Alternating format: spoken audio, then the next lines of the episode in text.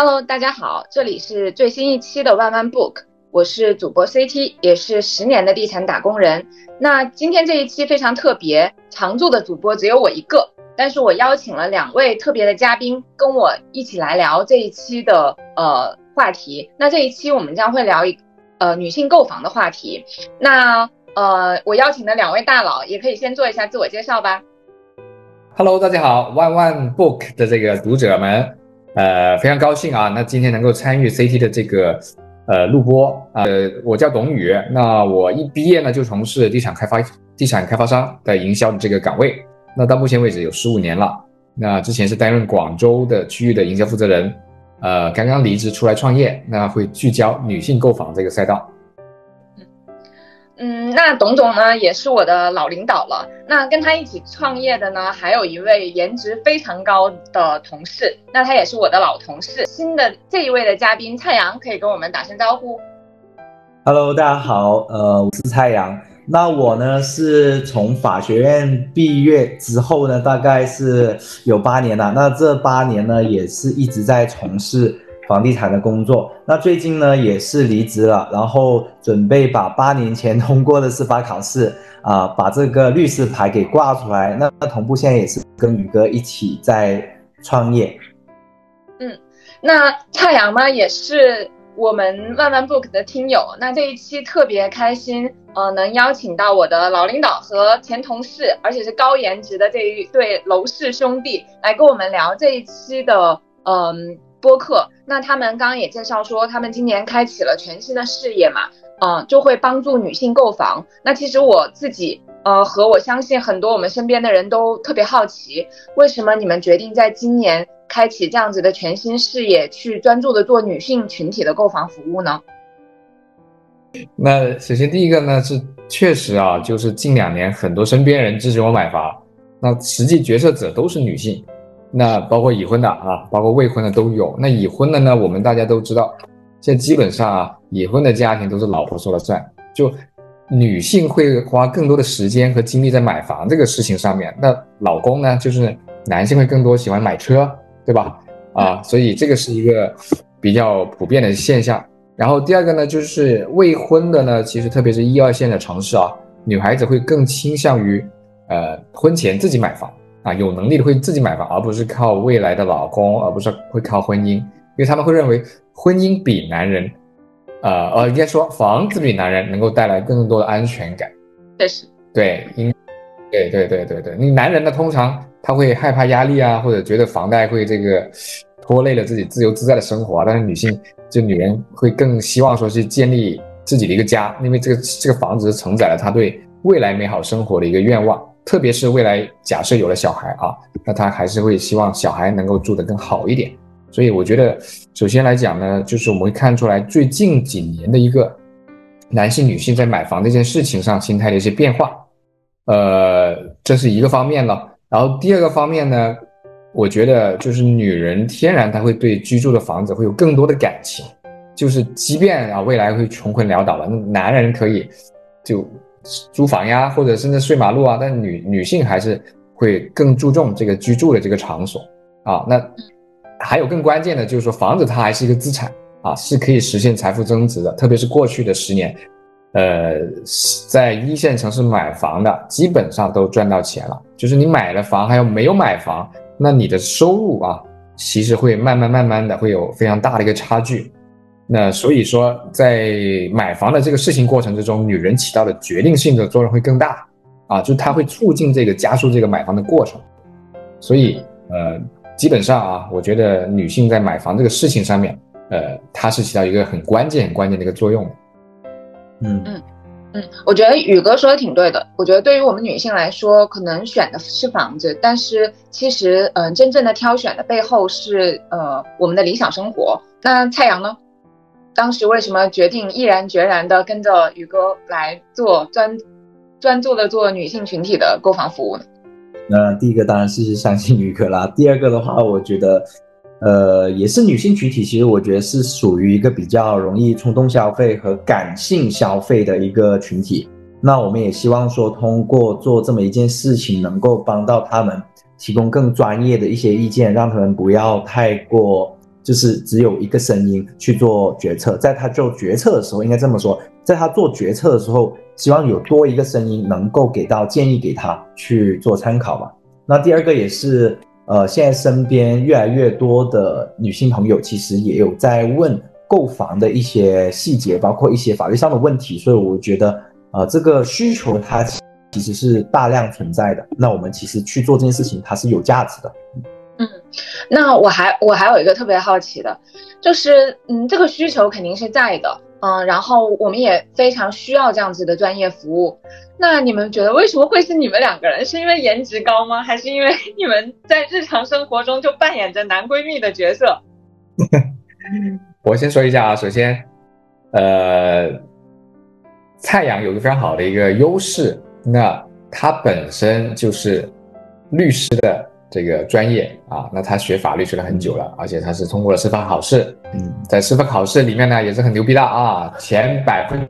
之十的这个成绩。所以说我在选这个 partner 的时候呢，我会非常看重这一点，也就是我们做事情和其他的一些中介渠道或者其他的购房服务的人会有哪些的区别，我们能够为女性在购房这个事情上提供什么样的一些独特的服务呢？那我觉得首先啊，最关键的是安全以及。信任就是我们会让女性在买房的时候，在合同签订，在这个呃财产的这个分配，以及在房产证下名啊或者签认购书等等方面，除了说夫妻之间的这种法律关系的这些明确之外，那更多的是给到他们跟开发商之间啊，对于呃签约服务合同的这种审核的服务，那我们会站在。啊，女性购房者的角度，给他们提供更专业的一些意见。那这个呢，一定我们是需要有律师的这种背景的人，而且还是要懂法律、懂地产，更重要是懂女生怎么想啊的这个专业人士来去提供。那所以这个我觉得是蔡阳非常非常独特的一个呃一个一个优势吧，在这一块。那另外呢，我自己来讲啊，那首先呃，我会觉得呃从。佛山到广州，包括我在公司啊，在地产领域也做了很多的这个不同的岗位，从地区的市场部啊，到营销负责人，再到集团的相关的部门。那我会看到说，在这个过程之中啊，它确实存在了很多的一些可以改善的地方。就说我们在购房的整个的决策过程之中，其实客户还没有那么好的被得到满足，是什么意思呢？比方说，呃。在这个过程之中，我们的开发商的服务人员也好啊，或者说中介的服务人员也好，他没有为这个呃我们的高知人群啊，高知女性啊提供很简单的、直接的、更可靠的这种服务。那我们举个例子，比如说我们在看无论是一手房、二手房的时候，那我们会面临很多的一些黑中介啊，或者说中介之间的一些。诱骗的一些话语等等的一些误导，那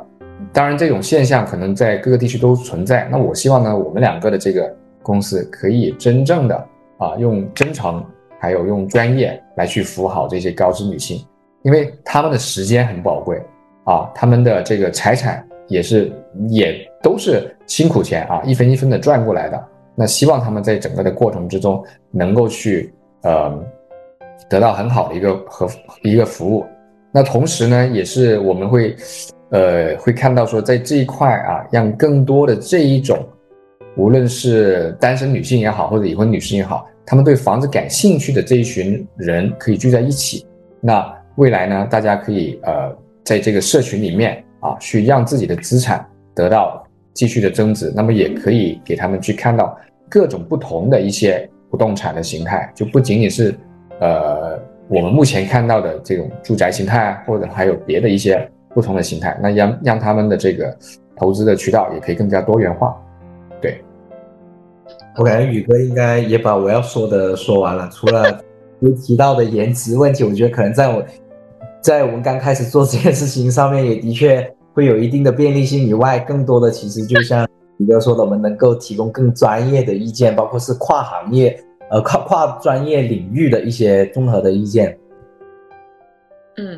那嗯，确实就是有你们两个的专业，而且是跨专业呃法律和呃地产对于地产的熟悉，以及就是颜值的便利性，以及你们更了解女性。然后我觉得也确实，嗯，这几部分综合起来还是大大的加分的。那刚刚嗯两位也提到了，就是嗯单身女性现在购房越来越多嘛。那其实呃一百年。一百年前，大概距今一百年前的沃尔夫，他其实就提出了，就是女性如果要独立，她确实是需要一间自己的房间。那我也看到，就是在二零二二年，就是安居客还有五八，他发布了一个二二年的女性置业调查的报告。其实就像嗯刚刚两位所说，五年内其实计划购房的女性现在的呃比例上涨了非常多，嗯，然后女性独立购房的比例也占了百分之二十八点二，也比去年嗯和往年都增加了不少。但是其实受到传统观念的禁锢吧，我觉得可能在女生，嗯，总觉得就是买房要跟嗯结婚，其实无形中是绑定的。但我觉得现在也越来越多的单身女性开始买房了，我们身边都有非常多就是非常优秀的呃女性朋友，其实她们要么就是在选房的路上，要么其实已经拥有了自己嗯比较呃理想的一个小窝了。主要是因为可能在地产行业吧，所以都是投资属性的。那我觉得可能现在单身女性很多，单身女性买房可能跟我之前一样有投资属性的，但当然就也有很多就是自住的。那你们觉得就是这一类的姐妹，嗯，她们在购房的时候，嗯，核心的考虑的要点和你们对她们有什么建议呢？我相信这一类可能也会接下来会是你们的核心用户吧。嗯，对。那我觉得吧，他们的可能在决策的时候啊，我先分析他们可能会有几个比较关注的。关键性因素，那第一个我觉得是安全感的满足吧，因为其实女性拥有一套自己的房子，其实也是她后续做很多决策或者去遇到很多困难的时候啊的一个很大的底气。那第二个我觉得是认同感，就是能够这个项目一定是能能够给到她足够的认同感的。例呃，因为我身边呀特别多的女性朋友，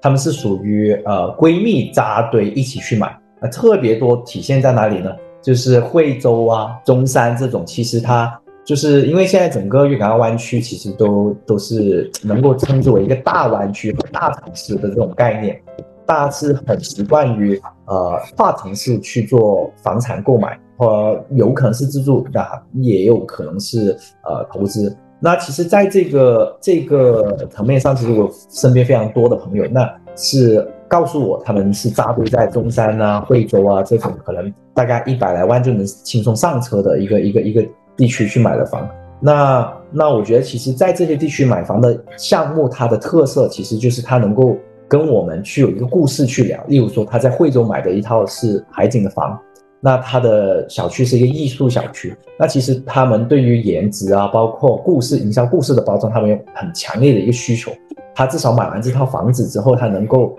跟别人分享的时候，他能够说出一些故事或一些呃比较特别的点嘛。那在在那个买房这件事情上面呢，其实呃可能婚前也好，婚后也好，会会涉及到比较大的一个问题，就是房产的落名的问题。那那这里呢，我建议其实还是说，呃，为了避免一定的风呃不必要的风险，其实还是。呃，能够下自己名字就下自己名字。如果婚后共同还贷的话，能加自己名字就去加自己的名字。那这个是一个比较呃一个一个一个笼统的，能够说只是一个简单的一个建议。那我们可能聊到后面，我想会有更多的一个实际情况能够去再出来拿出来分享。嗯，对，就我补充一下，就是说女性在婚前为什么会这么多人喜欢去买房子啊？就我们之前有看到一个网易云音乐的这种热评啊，呃，就是那个音乐的评论，他说，总有一天啊，你会碰到一个这样的女孩，她温柔体贴、漂亮大方，也不嫌你穷，也不嫌你丑，更不要你的钱，不要你的车和房，啊，也不要你，因为美好的东西她自己都有。那，呃，在婚前买一套房呢，是很多的这个女孩子的一个底气的表现啊，像刚才蔡阳说的。因为现代社会，这个就算没有婚姻也能生活的很好啊。那呃，婚姻可能会非常脆弱，说离就离，但是房子呢，永远会属于你啊，它就是不动产啊，不会离你而去。所以说，在很多女孩子没结婚之前啊，她们就会关注房产投资，就会觉得在婚前自己买了房，可以让自己的生活更加从容优雅。那而且在婚姻市场上，它也可能是个加分项啊，因为你自己很优秀啊，很有不错的这种工作和房产，那也有理由可以好好去挑选，挑到一个更好的一个配偶。所以我觉得这也是非常重要的一个原因啊。对，觉得就像龙飞律师，就是很红的龙飞律师告诉我们所有女性的，就是搞钱最重要，嗯，搞钱底气。然后，当然这也是说给所有的兄弟听的哈，就是因为现在的女性越来越优秀了，所以你们也应该越来越优秀，这样子你们才能更有底气，然后抱得美人归。那嗯，我觉得买房这件事情对来很每个人来说，我觉得都是大事儿，特别是大城市现在的年轻人，嗯，其实买一套房子都需要很多个荷包加在一起去贡献力量嘛。看到有一个调研。是大概百分之三十八的女性，其实都是会通过和男方共同购买，呃，拥有了首套房嘛。那其实我自己除了投资以外的首套房，也真的就是，嗯，是和我呃老公在结婚之前买的，也是花了两家的共同的力量。那我也见过一些案例，嗯，身边就有朋友，就是聊到结婚要买房的时候就聊崩了，嗯，然后嗯，就面临着就是各种各种利益的纠纷。那就刚刚我们也说嘛，其实你们有一个便利，就是 作为姐妹们的男闺蜜。那你们觉得，嗯，在婚前大家要共同买房，肯定是需要诚实、认真、谨慎的去考虑一些问题的。然后你们就建议，嗯，其实我觉得这无论是男性和女性来说，都应该，嗯，好好的、诚实的、严谨的去谈这件事情。因为我觉得丑话说在前面，其实对于每个人都好。嗯，那可能，嗯，对于女性来说更是了。因为嗯，也许在在这些方面更需要保护嘛。那你你你们觉得在婚前购房这件事情上，嗯，就如何给到女生有哪一些建议呢？嗯，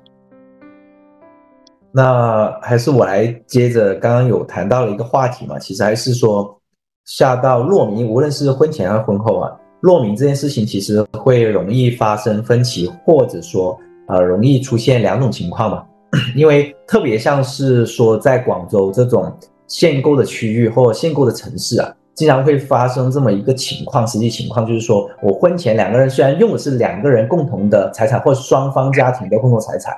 去支付这一套房子，但是在下名的时候可能会考虑到一个未来，其实如果还有二套去购买的时候呢，其实，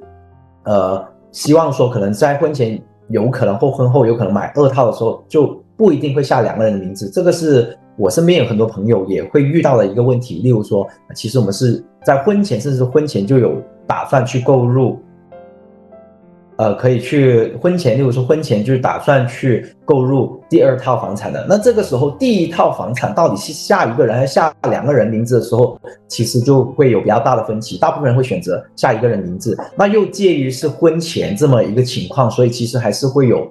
呃，比较大的一个法律风险在里面的，其实。所以我想问一下春婷，你那个婚前的房下了谁的名？我婚前的房都是婚前还是婚后一起买的吧？还是？我的第一套房好像确实，嗯，就是我们两个共同买的那一套房，确实只是下了我一个人的名字，因为当时我老公当时还在读博士嘛。但我们第一套房买了两年就卖了，然后后来就就是领证了嘛。那领证之后就是就是两个人共同的名字。其实当时，那当时为什么？对，我觉得这也没有规划好，因为如果这样子的话，我们确实第二套接下来再买的第二套房，那就很不划算了。我觉得，所以我为什么嗯在之前准备选题的时候一定要问这个点？我觉得除了出于刚刚刚蔡阳说的有一些就是保护，嗯对女生的保护以外，我觉得就是。怎么样最合理的去规划这件事情是很重要的，而很多人其实忽略了这件事儿。嗯，对，因为特别像我刚刚说说的嘛，像在广州或者一些限购的城市，它首套的不仅仅是说名额问题，还涉及到未来的首付的多少成的层数，包括它的利率，其实都是会有变化的嘛。所以这件事情其实是对于呃，就双方未来和婚姻经营。过程中其实都会有比较大的一个利益的牵涉吧，或者说，呃，对于一个家庭来讲，这些其实对他经济影响还是会有一定的一定的影响吧。嗯，所以我觉得其实也是建议大家在婚前或婚前买房也要规划好啊。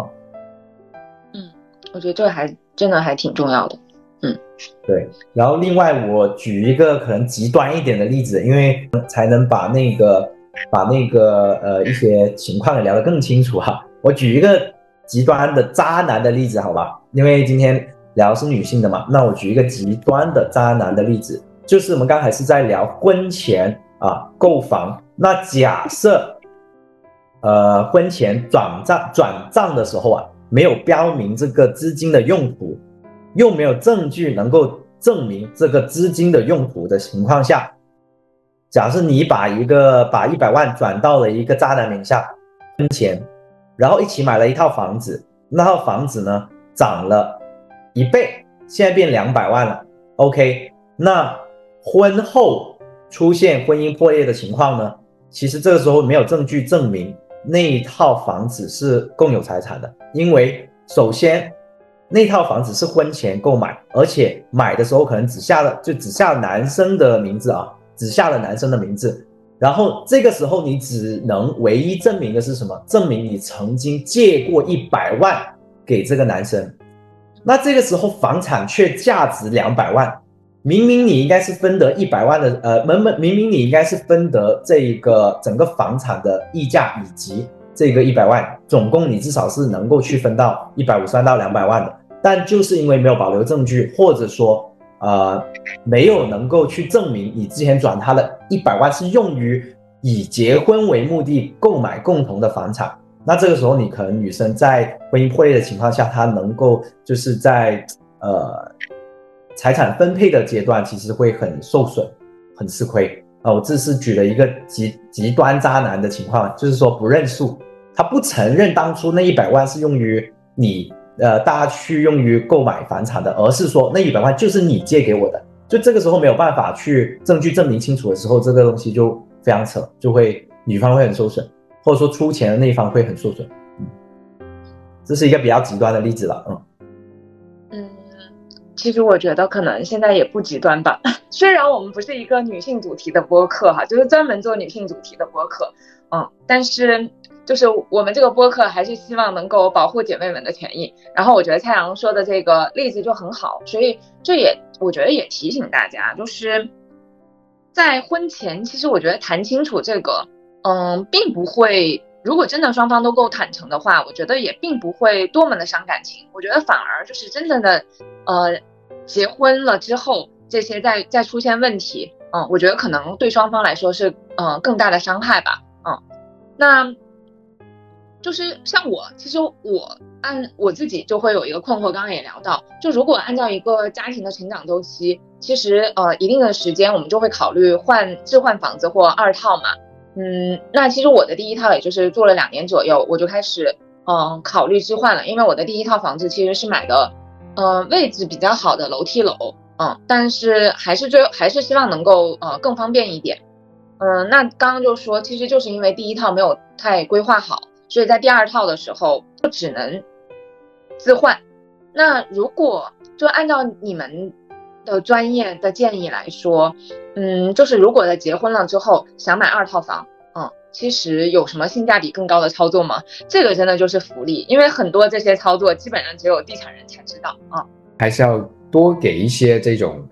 中肯的意见给到这个男性和女性朋友双方。呃，首先刚才 CT 提的这个问题哦，呃，在置换方面我们如何去操作？那其实应该说今年以来啊，或者说去年以来，我们更多要关注的是你那一套房能不能卖掉，就你首套房你要置换掉。其实目前不容易的啊，特别是在目前的这个房地产市场上，二手房的挂牌量是非常大的。无论是广州也好，佛山也好，包括深圳也好，二手量的挂牌量都是已经创基创下了历史的记录。那这个是很关键的一点。那我们在置换的时候，首先还是要量力而行啊。很多人呢会把第一套去做这个经营贷去抵押，然后去凑第二套的首付。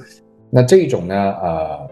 我个人是不大建议的啊，因为在你第一套房子没有卖掉或者明确没有买家能够去拿下来的时候，去做这种呃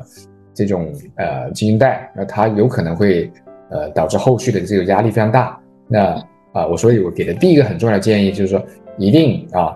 在量力而行啊，在你资金那个不是很充裕的情况下，我们先把第一套给卖掉，啊，然后再去考虑置换。那这个是第一个建议。然后第二个建议呢，就是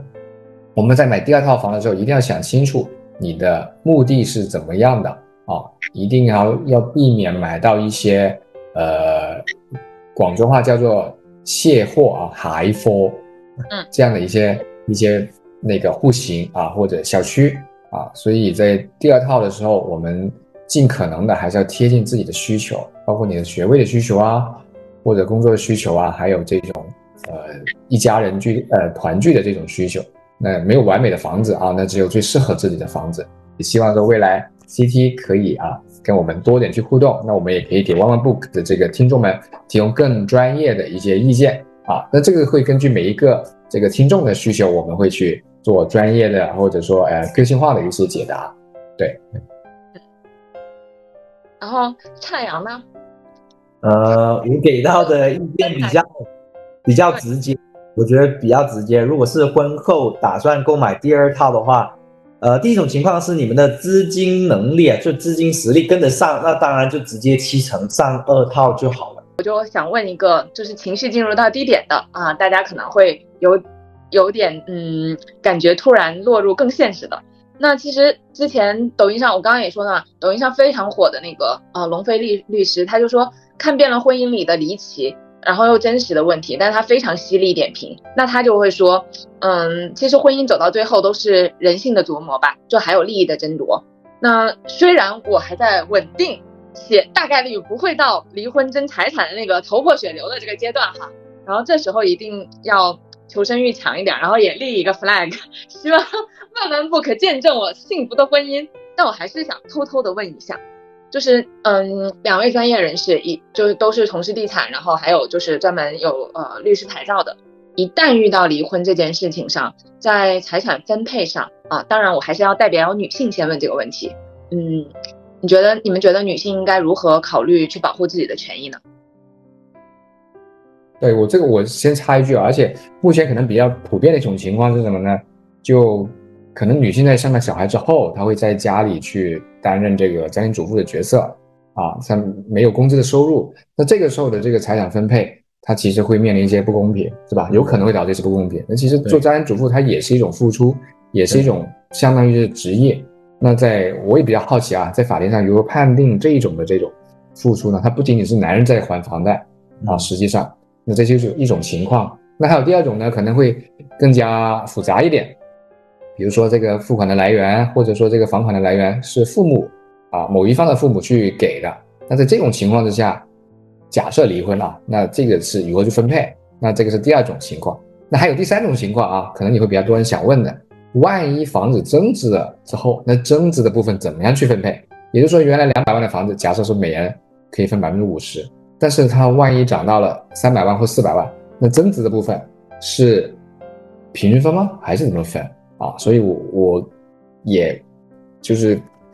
补充一下，可能目前大家会比较面临多的一些常见的问题啊。这个蔡律师啊，可以 好好发挥一下，给大家解答。对，蔡律师，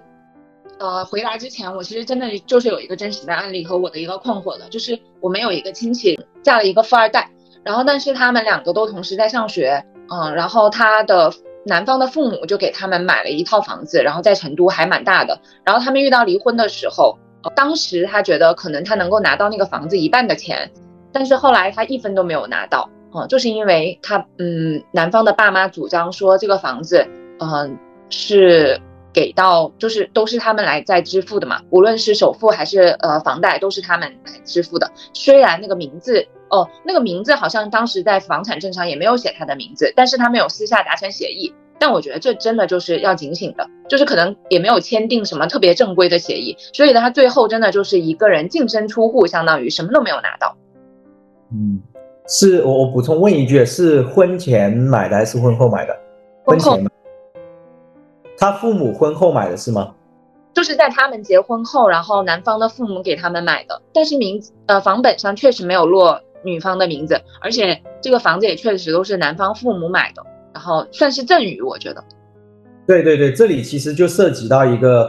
问题了，就是其实，在民法典的婚姻家庭编里面，其实有提及这么一个问题的。呃，是一千零六十二条规定什么叫做夫妻共同财产。它里面的它里面呢，其实有比较多，总共有五条的一个一个五项，应该说五项的规定。那其中有一项呢是第四项，它是怎么规定的？继承或者受赠的财产，但是本法第一千零六十三条第三项规定的除外。为什么我要念得那么清楚？因为这个情况，刚刚 CT 分享那个情况，其实就属于里面的这么一个情况。按道理，婚后如果父母给男方买房，并下了男方的名字的话，这个时候是可以视为赠与的。那这个赠与呢，正常情况下是能够去算夫妻的共同财产。但是我刚刚说的第四项，我后面有念，但是本法。第一千零六十三条第三款款规定的除外，那这个第三款到底规定了些什么呢？这个第三项啊，其实是规定了是有这么一句话，就是说，如果在这个赠与合同里面明确了只是对于单方的赠与，那这个时候呢是除外的。是除外的，所以在这么一个情况下面，其实我个人的建议是什么呢？我个人的建议还是说去加名，去加名。你不要觉得说，呃，婚后得到的东西很多就是属于呃那个婚姻的共同财产，其实还是有一些例外的情况。那刚刚 CT 所分享的，我相信就是属于这么一个情况啊。但是如果婚后这套房子下了两个人的名字，这个时候呢，就视为。啊，父母对于双方的一个赠与，你呃，双方的一个赠与，其实应该是这样理解，应该是说父母对于男方的赠与，但男方愿意把这一半再赠与给他的妻子的，因为你有一个加名的行为，其实就是也是能够去认定为在婚姻期间内男方对于女方的一个赠与啊，所以我个人建议就是你如果出现这种情况，因为你很难很难规避说。呃，对方的父母到底有没有在这个赠与合同里面去签订一些呃比较私密的条款？这个东西可能说公开，那其实他们就不会签这个东西。要私密签，你也可能发现不了。那这个时候，我个人的建议就是，你还是最好去把名字加上，这样子在物权上面去说，就一定是两个人共有的啊，就不会出现说你最后离婚什么都呃一场空，净身出户这么一个情况，嗯。所以这也是为什么我觉得，就专业的人提供专业的服务，其实，嗯，我觉得现在大家的意识应该还是越来越强的。那之前也都不会觉得，之前觉得可能，嗯，感情比较深，什么都好谈。但其实我觉得，嗯，真的就是丑话说在前面，然后把所有的丑话或所有的，嗯，双方觉得呃比较比较模糊的，全都摊开来谈了之后，其实。走向婚姻，大部分可能就是更坦诚、更光明的吧。提问啊，我们的粉丝朋友提问了一个问题：假设说，呃，闺蜜和老公啊和，对，就是这样子啊。闺蜜和我老公出轨了，房子我能多分吗？这个案例可能还是比较极端的，也是一个很极端的案例啊。那其实这个时候呢，呃，我可以补充解释一下，补充解释一下。的确，在这个时候，如果你有证据去证明。男方的过错的情况下呢，你的确是可以多分的。为什么呢？呃，在这个法律里面有几个基本原则的，它还是婚姻法里面还是以，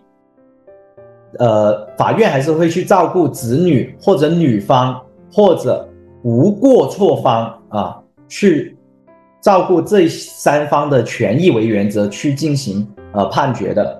那我们刚刚其实提到的一个案例，就是相当于闺蜜和我老公出轨，那你老公就相当于是过错方，你就相当于是无过错方。所以在这种情况下，只要你有证据证明对方出轨，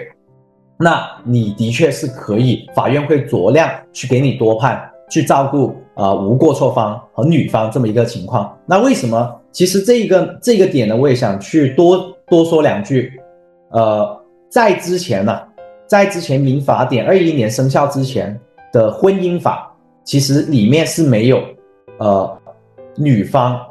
这几个字的，应该是说无过错方，呃，我不好意思纠正一下，有口误啊，是没有无过错方这几个字的。以前呢是说照顾子女或者女方的这么一个权益原则去进行判决，那现在其实是多了无过错方，也就是说，其实男性同胞，当你去成为受害者的时候，其实你也是可以成为无过错方去多分的。那所以法律是有这么一个原则的啊，所以呃，重点是要留下这里温温馨提示一下，重点是是要留下对方过错的一个证据，这个就非常非常重要了，因为上到法庭讲的除了是法条，更重要是证据啊。对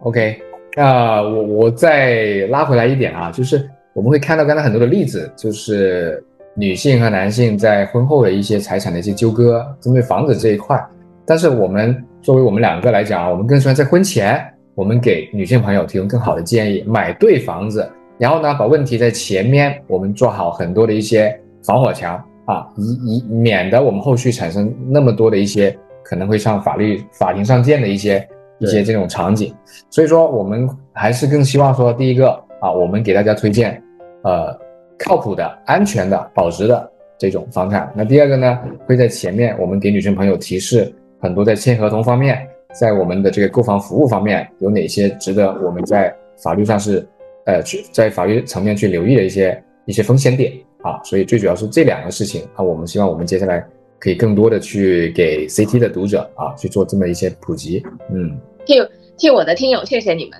然后我也要说一下，就是嗯，我们今天除了就是这一期播客，除了请两个特别的嘉宾以外。那我们也采用了一种嗯非常先进的形式，就是我们同步了视频号的直播，所以刚刚嗯就是两位主播们嗯就是实时的帮我们回答了一些视频号的一些嗯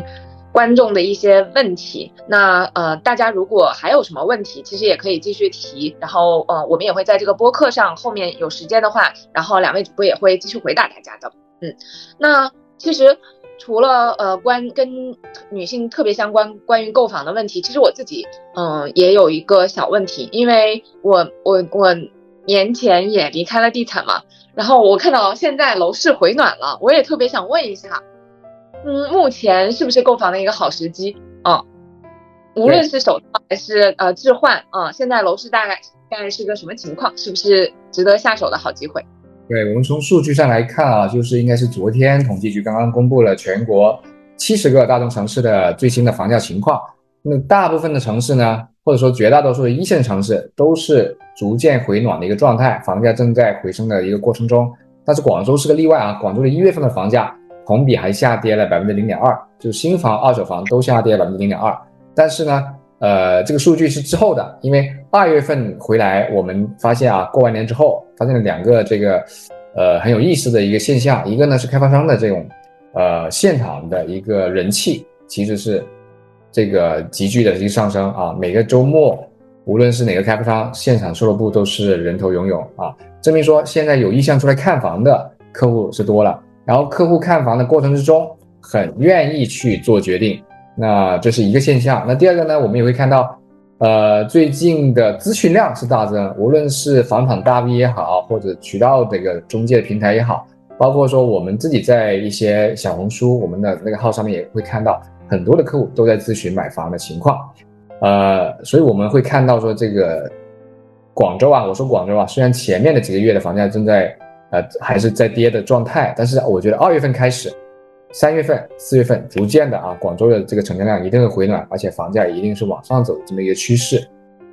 那我个人觉得呢，其实买房来讲啊，无论什么时候都是好时机，只要你是，呃，只要你不是说纯粹的投资啊，你还是为了住的这个功能啊，因为大家都知道现在我们提倡房住不炒，那特别是疫情之后啊，我感觉这个居住的属性会越来越强了，就是大家买房的这个时候。他不能够只考虑投资，你没有任何人能够去跟你讲啊，一个房子一定会永远去涨价。但是呢，我们会看到，呃，疫情之后，其实居住的更舒服一点，或者说居住的更安心一点，是很多人的一个需求。呃，所以接下来我们也会希望跟大家去分享啊，在广州有哪一些能够让大家住得更好、更安心的一些楼盘啊。那回到刚才 CT 问题啊，我认为呢。现在肯定是一个买房的一个好时机啊！特别还有一个点，现在的贷款利率啊也是历史的新低啊，也是非常的友好的一个利率水平。对，嗯，我觉得我我也说两句吧，就是我觉得现在是除了是说你真的能够决策的好时机以外，我觉得至少这个时候你可以多出来看，你至少不会错过一个周期，因为我们并不是说。今天就一定是一个很好的时机，但至少在这一段时间里面，区间段里面，它是一个比较好的时机，所以也不要错失掉时机。那它其实也是我们叫做有一个窗口期，那其实窗口也不是很窄，也不是也不会一直很宽。那至少你可以先出来去了解整一个呃楼市情况，或者说去了解你心仪的一些项目，不管是一手也好，二手也好，它需要一定的时间，因为你获知信息，它其实也需要一定的时间。所以我们的建议是说，现在的确是一个出手好时间，但是它也是更加要呃，希望大家能够去出来看，至少是先出来看，并不一样，并不一定说要着急的做决策，但是这是一个很好的信息收集的窗口期啊，我个人认为是这样子。嗯，那其实我们之前的播客也聊过几个话题，就关于北上广深杭啊这些城市哪个更适合居住的。嗯，也聊过，就是是要在呃大城市还是就是回乡？我觉得这次疫情之后，可能大家的价值观排序有呃很大的不同，大家对于思考到底在哪里生活，在哪里买房，可能也会有呃不一样的想法了。那你们觉得，就是北上广深的年轻人，嗯，他钱不够的情况下，嗯，因为我们这个小播客，嗯，那有很多都是。就是可能都是年轻人，那现在年轻人压力也很大嘛。那你觉得，你们觉得他如果钱不够的话，嗯，应该去哪里买房？然后应该考虑些什么？怎么样上车会更，嗯，就是会更好？嗯嗯，我先说一下我的观点啊，我我我觉得有两个点，呃，一个呢就是我钱不够的情况之下，我建议可以先选择在大城市租房啊，而不是说回去。四五线城市去买房啊，那这个是我的第一个观点，就是等你在大城市租房有了一定稳定的工作、一定的积蓄之后，那再尝试在一线和这种强的二线城市去买一套属于自己的房子啊。但是如果回老家去买去投资呢，其实我是不建议的了，除非是给父母买，就是父母去住，那是没有问题。但你如果为了投资要在四五线城市，因为它的房价很便宜，现在去入手。啊，等着以后去涨，其实我我个人是不建议。原因是说，四五线城市，它未来的年轻人，他一定还是要去到大城市，因为大城市才有更多的工作机会，才有更好的这个呃工作的一个平台。那四五线城市都是人口流出的城市啊，那这这种城市它只有这种这个父母居住的这种功能，就老人家养老是 OK 的啊。那这个是第一个建议。然后第二个呢，就是我们也会看到，呃，最近包括我自己也是万万不可的一个。忠实的听众啊，那除了 CT 的节目，我还听到别的一些呃播主的这种节目啊。有一期我印象特别深刻，就是介绍一个年轻人去了鹤岗，去鹤岗买房，去鹤岗工作和生活的一个真实的案例啊。因为鹤岗大家知道是目前全国房价最便宜的地方啊，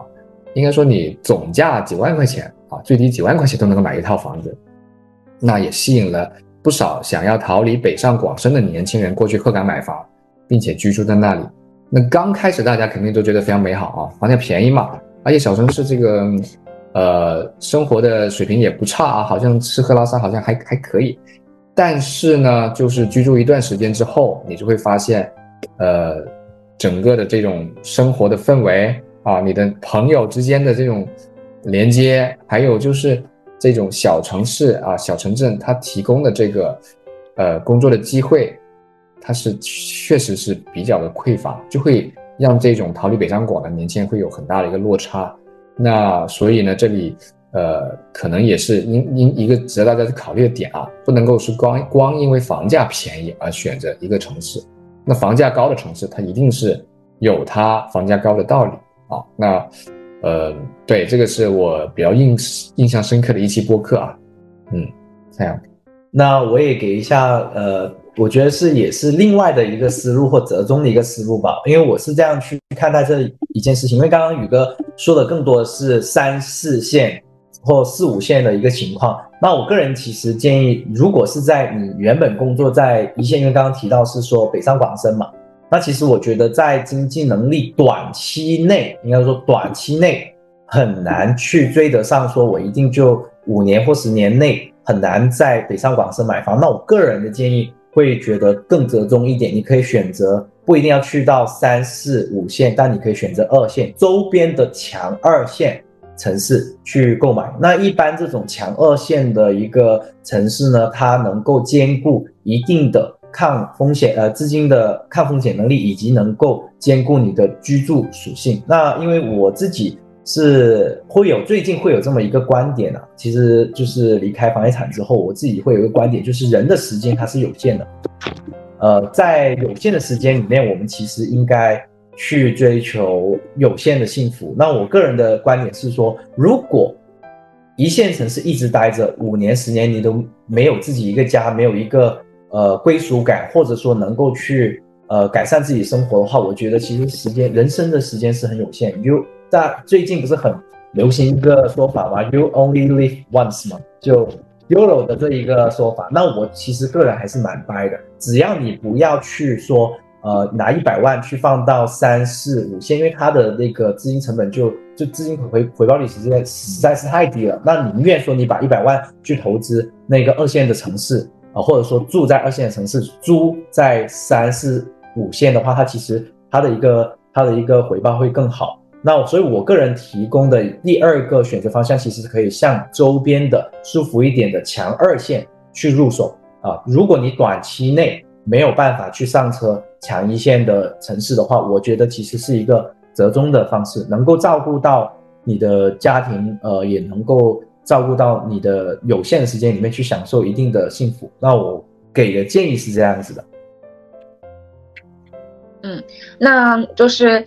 两位楼市兄弟们开始新的赛道了嘛，然后也专注服务在女性。那其实你们最近，据你们最近的调研和了解。嗯，现在的女性购房群体大概的画像会是怎样呀？呃，我觉得第一个呢，就是目前想要买房的女生啊，她们都特别的，呃，就是她们都特别的细心，就是目前在买房这个事情上，她们会花很多的时间去了解，会看不同的渠道，比如说抖音啊、小红书啊，啊，包括不同的那种房产博客的这种，呃呃呃来源啊，就他们会。花很多时间在选择上面啊，那这个是我觉得是非常大的一个一个特征。就我目前的后台留言咨询粉丝，好像女生的比例也确实在百分之八九十，嗯啊，就他们更喜欢在前面去做很多的功课。那我觉得这个是第一点。然后第二点呢，就是呃，置换里面的呢学位的需求的放在很很很高的一个位置，也就是说在置换二套房的时候。啊，女性更多会考虑孩子，就孩子的读书的问题啊。但是这一点呢，也是可能会呃，确实会困扰了很多妈妈，到底能不能上他们心仪的学校啊？或者说上了心仪的学校之后，能不能去到那个重点班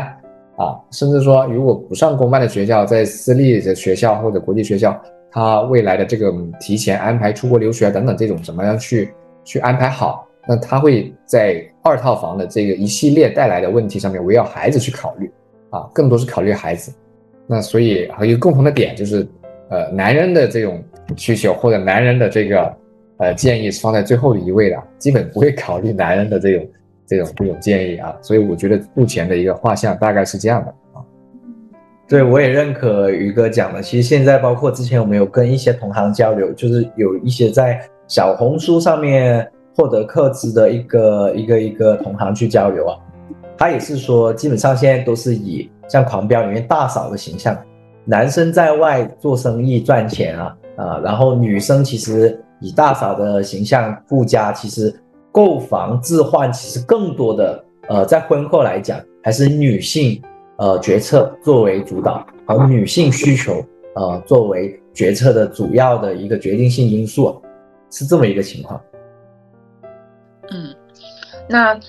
也特别清晰。那今天的这一期播客呢，就是两位跟我们聊了现在是不是买房的好时机，也真的就是是我们的播客福利，就真的站在女性的角度，嗯，给我们了非常多实用的案例，然后以及具体的方法，告诉我们就怎么思考买房这件事情，因为这是一件大事儿，以及在做的时候应该考虑哪一些问题。嗯，干货很多。当然，其实有买房是一件大事儿，它里面有非常多复杂的步骤，每一个步骤其实可能都会有一些坑吧。所以这也是我们为什么需要专业服务的一个点了。那在这里呢，就打个小广告。嗯，就如果有一些什么专业的呃买房的一些需求啊、服务啊，或者是咨询啊什么的，其实都可以找我的老领导和老同事，然后他们都有十多年的专业经验了，嗯，然后应该是可以，嗯，从专业的角度以及嗯保护女性的角度，然后给大家提供很多很多的支持的。